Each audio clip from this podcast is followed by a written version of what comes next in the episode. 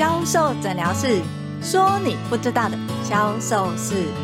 你现在收听的是第八十四集的销售诊疗室，我是 Angel 老师，你的销售诊疗师。身为销售人员的你，是不是有发现，同样的销售话术跟技巧，为什么别的同事都可以讲得灵活灵健，让客人马上买单？但是这样的一个销售技巧跟话术，自己实际上在使用的时候，客人却是完全不买单。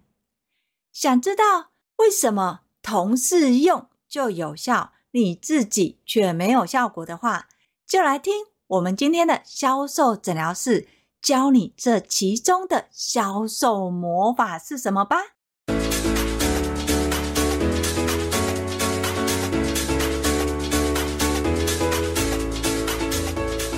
是，我不懂为什么在销售分享会上，我明明照着 A 销售员的销售话术去跟我的客人介绍商品，但是效果却完全不一样呢？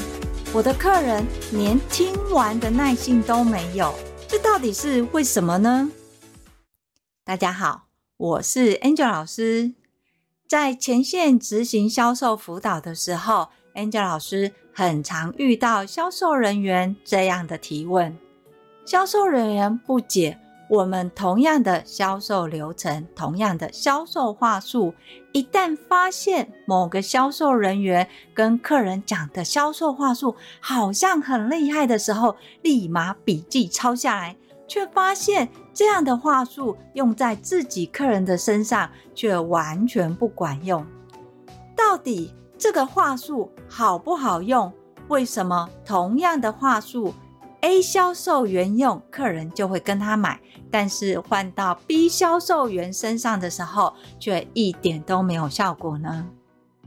如果你也有这样的疑虑的话，在今天 Angel 老师就要教你要怎么样学习这当中的销售魔法。这个销售魔法呢，在卖场里面，我们称之为情境销售。对很多销售人员来说，同样的话术跟技巧，如果是不同产业的话，你要直接运用，基本上是很困难的。为什么？因为你的客人，他光是在不同的场地买东西，他的认知行为就会完全不一样。举例来说，我们同样都是在百货公司的品牌专柜，但是客人光是到 A 级百货，例如搜狗跟到星光三月百货就完全不一样。客人对于搜狗百货，如果都是呈现精品品牌的，他看这个百货公司的行为认知，就会把他所有的相关商品认知在精品等级，自然对于它的价值跟价格的看法就会不一样。相对的，如果客人在另外一个百货公司，它走的有可能是比较平价风格。客人对于这个百货公司其他相关性的品牌商品，也会因为平价风格而有所认定。所以，同样的一个客人，他光是在不同的百货公司，虽然购买的都是同样的品牌商品，但是他的行为模式就会因为百货公司的不同而造成行为上选择的落差。例如，客人在精品百货公司，他会消费的金额。一定比在平价百货公司的消费金额来得高，对吧？这个是因为有所谓的认知跟比价这两种行为反应。所以，如果你是销售人员，你要学的对象，他跟你所在的百货公司是不一样的。当然，他的话术在他的区域型百货公司是有效的。因为客人在当下接受了这样的一个精品跟刺激，自然就会愿意购买到一定的品牌金额。但是相对的，当这个客人换了百货公司之后，他的行为认知反应就会完全不一样哦。所以这时候，如果你是属于所谓的平价百货公司的销售员，你就不能拿精品等级百货公司的销售员的话术跟技巧用在客人身上。这样子理解了吗？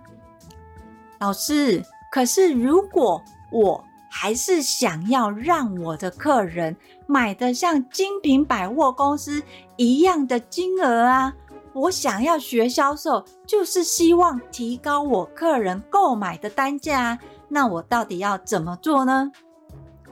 如果是这样的话，那你就要善用所谓的情境销售。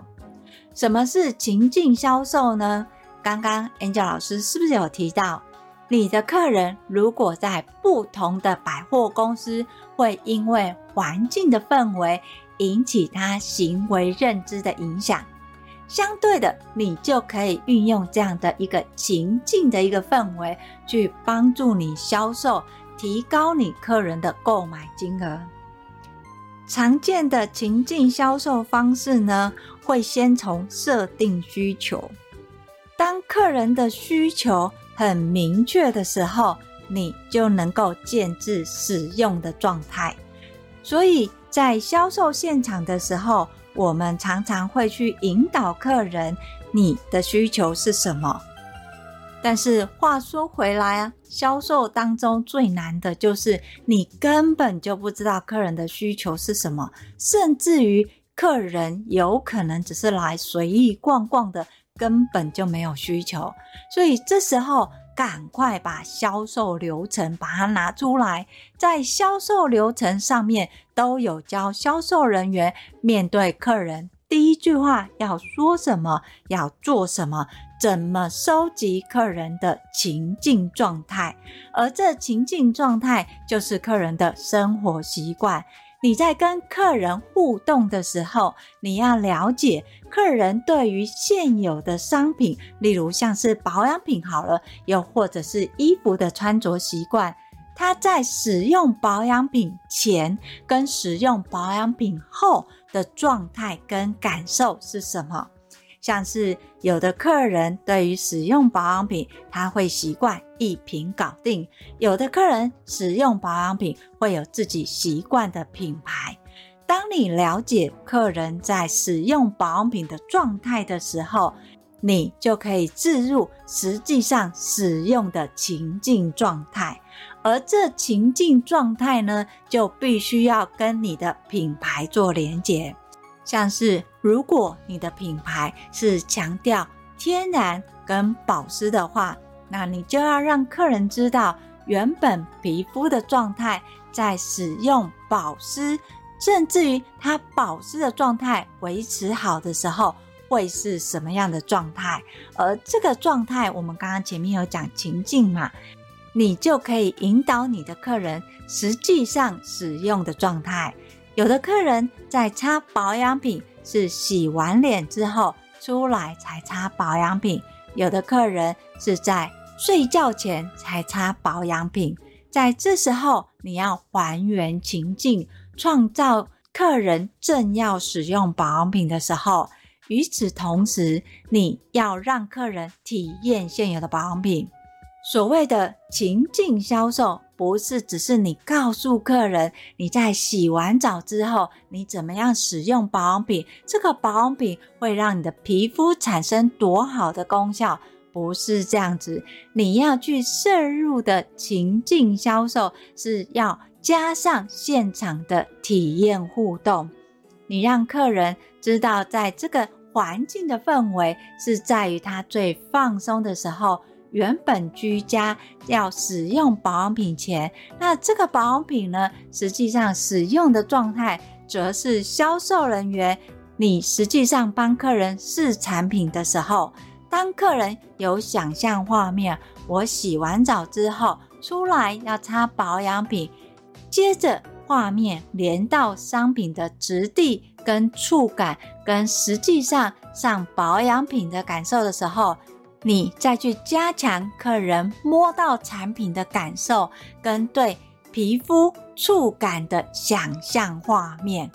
当你做这样的一个建构的时候，客人就会很自然的把这个商品连接到，如果他回去使用，可以跟现有的商品做怎样的搭配使用。这个时候，客人就会产生另外一个销售问题。客人有可能家里已经有很多保养品了，还需要再买这个商品吗？客人可能已经刚买完商品了，客人还需要买这个商品吗？所以你的客人会开始陷入所谓的“我是需要还是想要”。我们都知道是需要重要还是想要重要？当然是需要，对吧？如果今天客人是没有。他需要，所以客人会毫不犹豫的购买。但是如果客人已经有了，那这个商品对客人来讲，有可能只是想要，没有这么迫切的需要。销售的时候，其实最怕的就是客人只是想要。如果客人只是想要的话，他有可能会陷入考虑跟犹豫的状态。当客人在犹豫跟考虑的时候，你要再建构一次所谓的情境销售，让客人是想要，同时也觉得需要。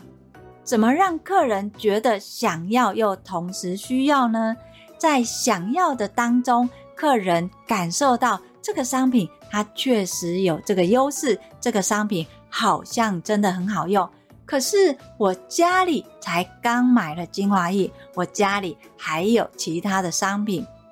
虽然是如此，你就要先知道客人原本家里的品相是什么。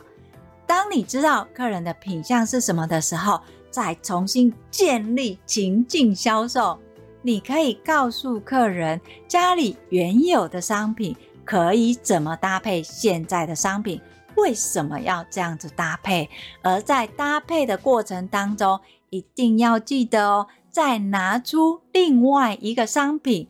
教你的客人实际上搭配跟使用的状态是什么。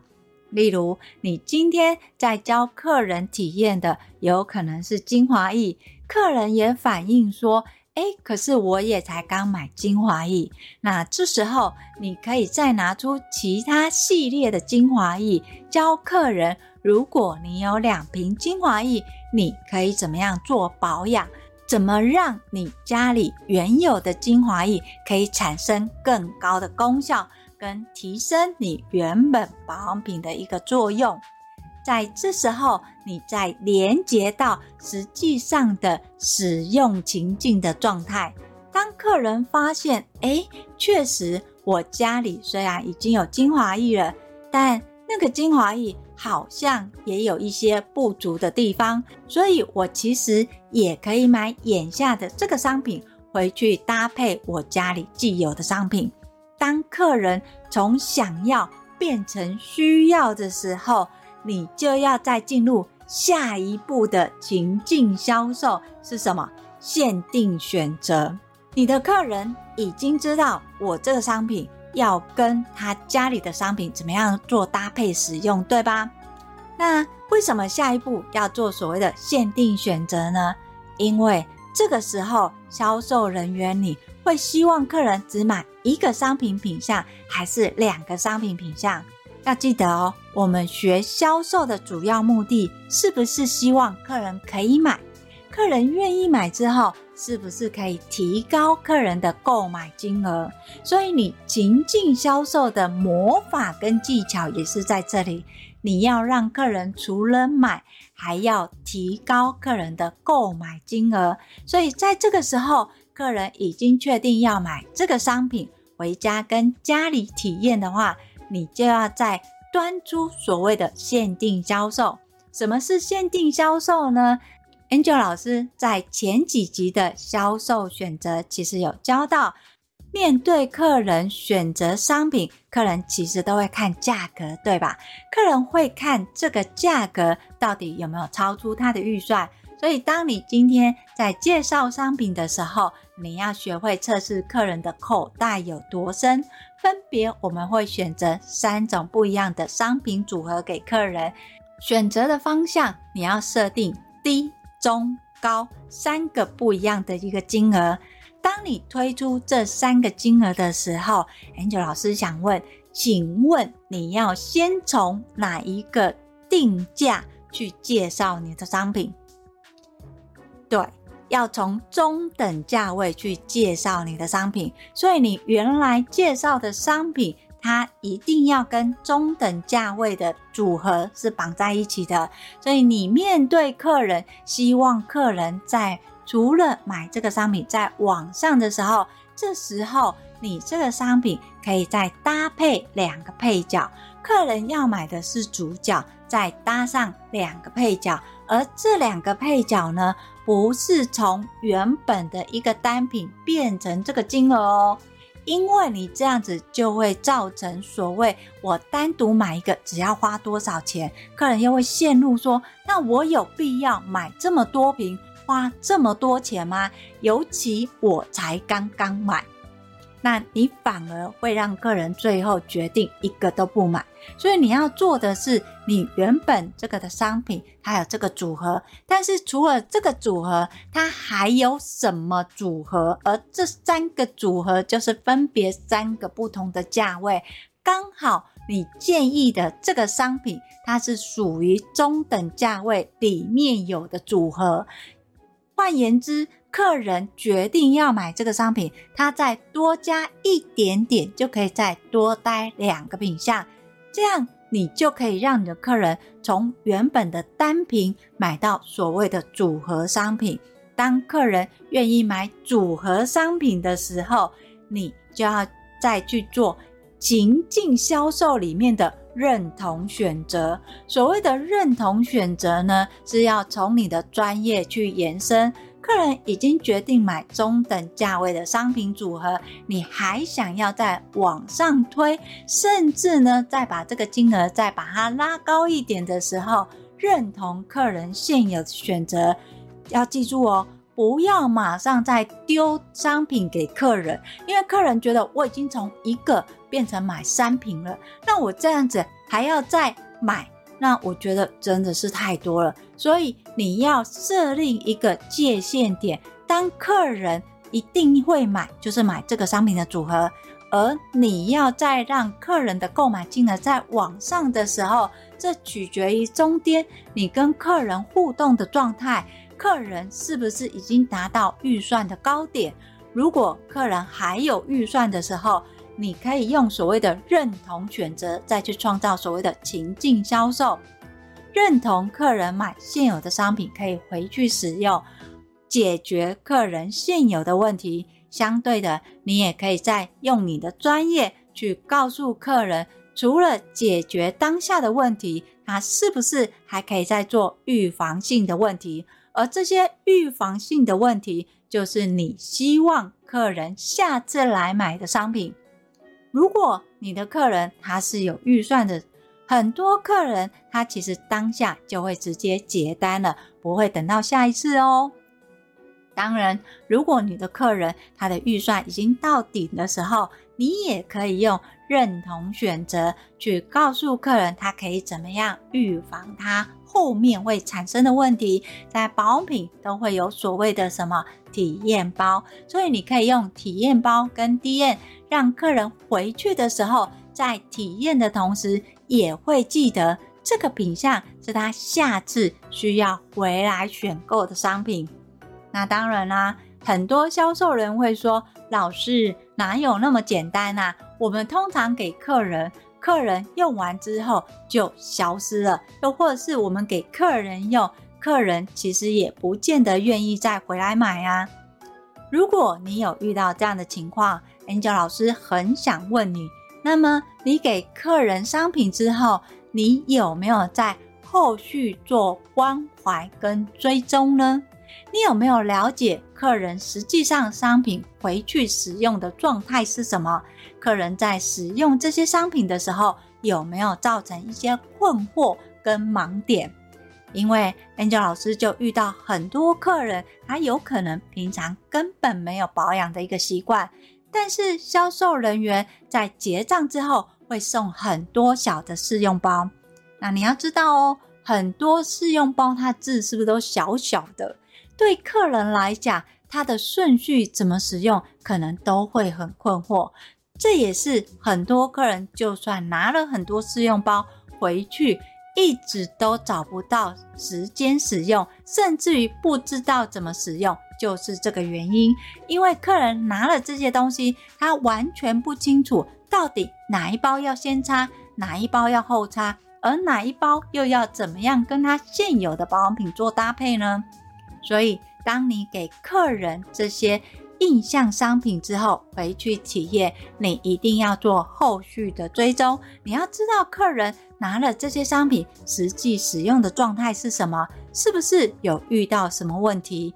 这个也是我们说的。其实销售是在客人结账后开始。当你今天帮客人结账了，你会去做专业的一个指导。你也会用你的专业跟你的客人互动，客人理解这个商品怎么使用的时候，这个商品真正的效果才会显现。万一这个商品的效果跟客人的期待产生落差的时候，你也有补救的方式。你可以知道为什么这个商品对客人无效，你也可以理解为什么客人不再出现。当你知道这些原因的时候，你做好客情，下一次你再去关心客人或是跟客人互动的时候，你的客人才会真的出现来跟你买。所以销售要记得哦，不是结完账就没事了。这样子你清楚为什么同样的销售技术、同样的销售话术，在不同的地方或是不同人的身上，它会产生这个落差吧？但是我想，一定有人会说，但是我们同样的一个专柜啊，我们同样是学习销售话术比较好的人，在我们这个柜效益还是不好啊。好，你注意去观察，他在跟客人互动的时候，是不是有建构所谓的情境销售魔法呢？Angel 老师相信一定有，细节藏在魔鬼里，只是你没注意到。好，今天的销售魔法情境销售就跟大家分享到这里。如果你也想运用所谓的情境销售在你的产业里面，可能你卖的不是保养品的话，要怎么做呢？你可以跟我约一对一的销售咨询，我会把联络的方式放在叙述栏里面，去给你一个画面，在实际上销售的时候，所谓的情境销售通常都是怎么建构的呢？尤其你的产业跟保养品不同的话，又要怎么做？当然，如果你想要持续的学销售的话，欢迎你搜寻 FB 的天使美学销售，那里只要有上班日都会更新哦。当然，最重要的是订阅销售诊疗室。销售诊疗室会固定在礼拜二跟礼拜六更新。礼拜二会告诉你销售盲点有什么，又要怎么样去面对呢？礼拜六会教你销售魔法有什么，你可以怎么样运用呢？我是 Angel 老师，今天的销售诊疗室就跟大家分享到这里，我们下次见，拜拜。